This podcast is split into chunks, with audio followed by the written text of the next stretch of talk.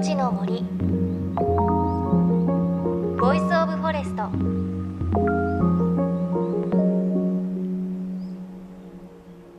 おはようございます。高橋万里恵です。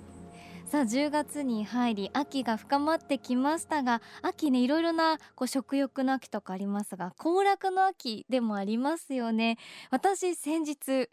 初めて海釣りに挑戦をしてきました。場所は福島県の富岡町というところで今年震災以降ですね8年ぶりに漁が再開したところです。で初めての海釣りに行ってきたんですが朝早くから釣り船に乗って波に揺られながら沖に出て行ったんですがあの、漁師さんが教えてくれたんですが8年間釣りが行われていなかったのでたくさんお魚がいて本当に誰でも釣れるんだよということをおっしゃっていてでも私初心者なので釣れるのかなと思って心配をしながら餌にちっちゃいイワシをつけてこう海に投げたところですね。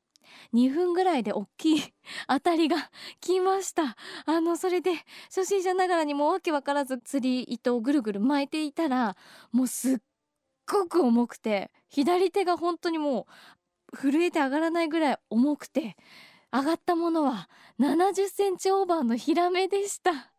すごくないですか？自分の身長のちょっと半分弱ぐらいあるヒラメをですね初めての海釣りで釣って感動していたんですがその日ですね4尾ぐらい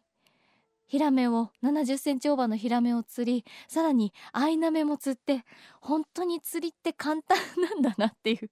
気持ちで帰ってきました。で東京に帰ってきてあのお魚屋さんでさばいていただいてあのお刺身でいただいたんですがすっごく美味しかったです。大きいから大味かもしれないって漁師さんおっしゃってたんですが全くそんなことなくてしっかり甘みもあってね本当に美味しかったです。めちゃめちゃ楽しかったんですけれど釣り好きの友人に言ったところすごく興奮していたので私今月もう一回ねあの富岡に行ってね釣りをしてこようと思っています。でこの模様なんですが実は10月から私新番組を始めていまして Hand in Hand という番組で1都6県7局ネットでやっていますのでラジコでも聞けます。よかったら Hand in Hand 聞いてみてください。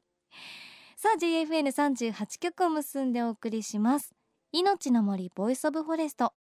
先週に引き続き今日は宮城県南三陸町で藍染めによるものづくり地域おこしにチャレンジをしているでんでん虫カンパニーのレポートです。今日は前回の続きです。私高橋まりえ生まれて初めての藍染め体験をしてきました。山あいの小さな畑で育った藍を煮詰めて作ったその染める液。これに白い T シャツを漬け込んで風にさらしてまた漬け込んでというのを繰り返していよいよ作業は仕上げに入るんですが私の藍染め T シャツはどうなったんでしょうか？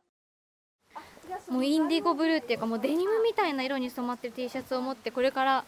川に行くとすごい。そんな経験ない。あもうちょっと出ただけで川の音しますね。この集落 BGM が本当に川の音か鳥のさえずりか風の音かっていうぐらいで。ここに川がありますので。1分で川だ。降りていきます。足元を気をつけてください。特に石の上ちょっと滑りやすいところ綺麗な川。もうめっちゃ透明、はい、あとはもうジャバジャバと、はい、あ冷たいですね、はい、そうすると余分な愛が全部流れていくの分かりますか？すごい。T シャツから青い色が流れてく。わあでもそっかこれ悪いことしてると思ったけどそもそも植物なんですもんね愛がね。青い色があサムライブルーに近いかも今。よいしょ。今度型を取っていきます。はい。一回上げて。はい。取っていいんですか？取ってください。えー、これ結構ドキドキしますね。そうですね。よし洗濯バサミ外していきます。よいしょ。よし今全部取りました。広げて。広げてみるとあかわいい結構思った通りになりました。いいですね。ね胸元と腰に入れたんですけど。え？天才。嘘。嘘。ですよ嘘。でもねやっぱり、泣く人いません？す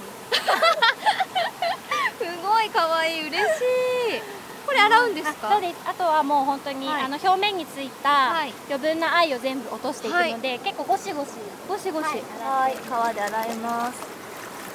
いろいろここでは芝刈りもあるので私の家族はおじいさんは山に芝刈りにおばあさんは川に洗濯にみたいなあともう桃太郎町なだけじゃないですか。生活をしてます。えー、すごい。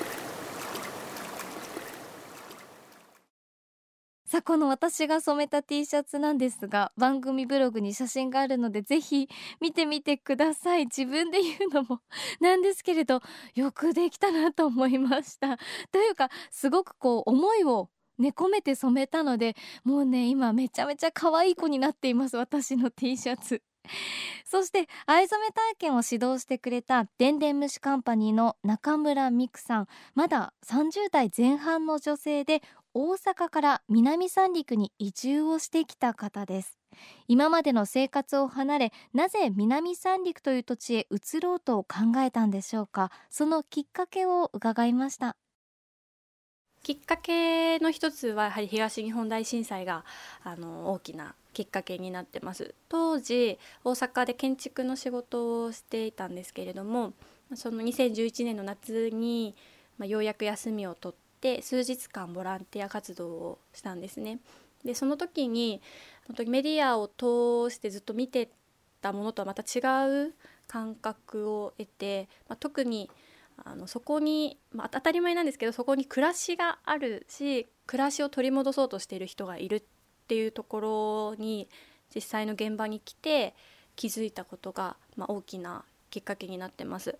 私が活動したところがあの気仙沼市の小泉地区というところで畑などに埋まってしまったガラス破片とか分分別する作業だったんですけれどちょうどその2日目に夏祭りをやるのでぜひボランティアの皆さんもどうぞと言っていただいて住んでた方とお話しすると今は違う場所に避難しちゃってるけれどまた戻ってこう海と共に暮らすんだっていうようなことを、ま、話されてて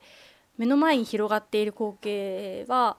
まとても本当に大変な惨状の状態だったんですけどそれでもなお諦めないで同じ場所でそのふるさとを取り戻すために前進されてるのでそこに私自身がすごくエネルギーをもらってその方たちの暮らしを取り戻すお手伝いをしたいなって思ったのが、ま、始まりでやはり暮らしを知るためにはあの1日とか2日とかではわからないと思ってて特に日本は四季があるので最低でも1年はいないと知ったってことにならないんじゃないかっていう自分の中であのあったのでそれで1年間と決めてそしてその中であの、まあ、出会ったのがたまたま南三陸町だったっていうことで本当にここに来て23ヶ月ぐらい経ったうちにあのこの町のファンに私自身がなって、でもっとその34ヶ月ぐらいで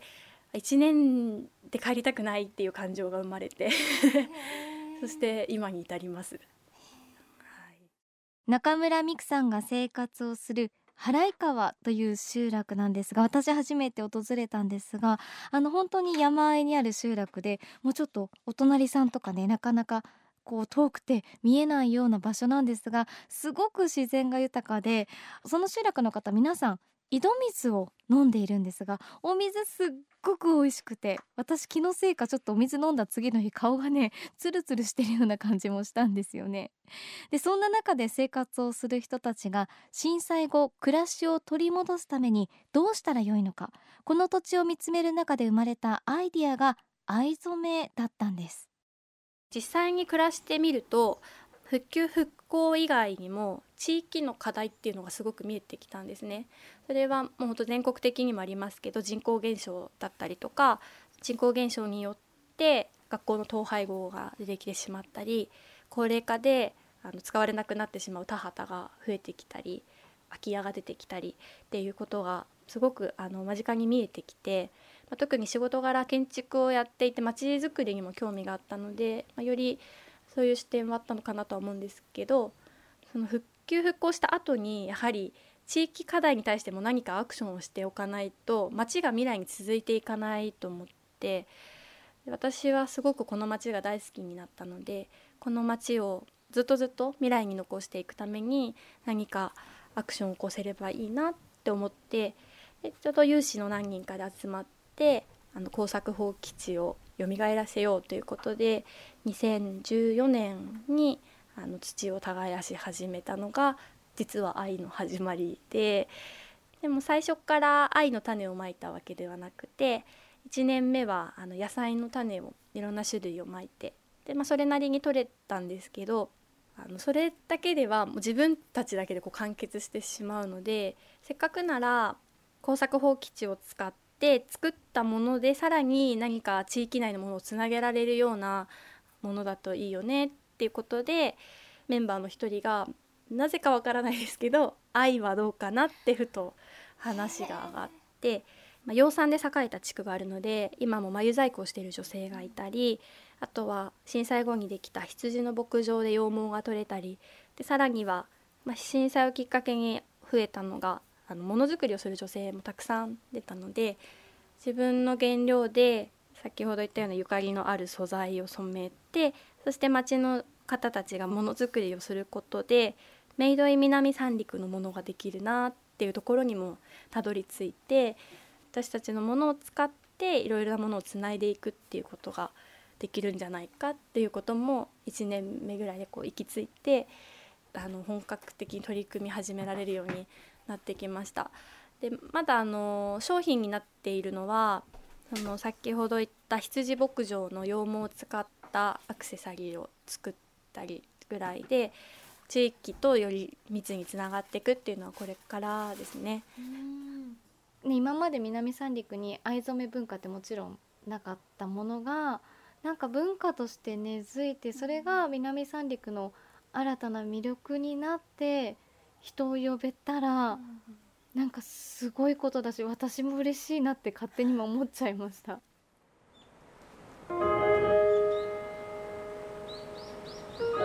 命の森。 Voice of Forest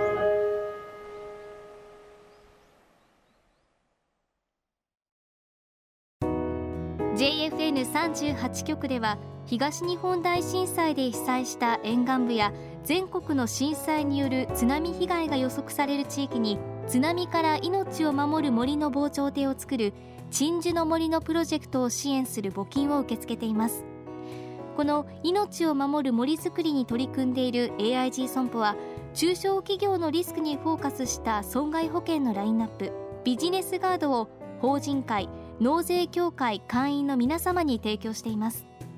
AIG 損保ではビジネスガード新規契約1件につき1本のどんぐりの苗木を植樹する命を守る森づくりを通じ被災地の復興全国の防災減災に取り組んでいます。命の森 Voice of Forest。今朝は宮城県南三陸町から藍染め体験会や藍染めによるものづくりに取り組んでいるでんでん虫カンパニーのレポートをお届けしました。いや先週もあのこのでんでん虫カンパニーのお話をお届けしたんですがメッセージいただきました。ありがとうございます。ラジオネームオルレマニアさん。長崎の方。今年の夏は着なくなった T シャツや短パンを藍染めしたんですよ。素人なのでムラもありますがそれも味かなと思っています。いつか南三陸でも藍染めやってみたいです。またかもめさん新潟県の方。私の住んでいる市では雪椿が市の花で、えー、雪椿の花染めをしています。私もストールを染めたことがあります。輪ゴムでゆったりして柄を入れます。あ皆さん結構こう染め物の体験ってあるんですね。そう染め物やってみるとその自分のものが可愛くてしょうがなくなる気持ちすっごくよくわかります。私も T シャツ大事にしていますしあとねミクさんもおっしゃっていましたが新しい観光になるなという感じがしました。あの私南三陸町何度も行っていますが藍染めができるなんて思ってなかったですしすっごく楽しくてで藍染めをしてこう自然でいっぱい遊んだ後は南三陸の三々商店街で美味しいね海鮮丼なんかを食べたりしたらもうこれは楽しいですから藍染め観光資源だなという感じがしました。あのちょっとやってみたいなという方いらっしゃいましたら番組のブログに藍染め体験ができる連絡先などが書いてあるリンクを貼っておきますのでぜひぜひチェックしてみてください。思った以上に楽しいですしすごくこう自然とね一体となって遊べるのが藍染めだなって思ったのでよかったらチェックをしてみてください。であの今回はですねプレゼントとしてこの南三陸で染められた藍染めの手ぬぐいを2名の方にプレゼントします。ご希望の方は番組のホームページからご応募ください。そして番組ではあなたの身近な森についてメッセージお待ちしています。メッセージは番組ウェブサイトからお寄せください。いのちの森 Voice of Forest。お相手は高橋真理恵でした。この番組は AIG 損保の協力でお送りしました。命の森。ボイスオブフォレスト。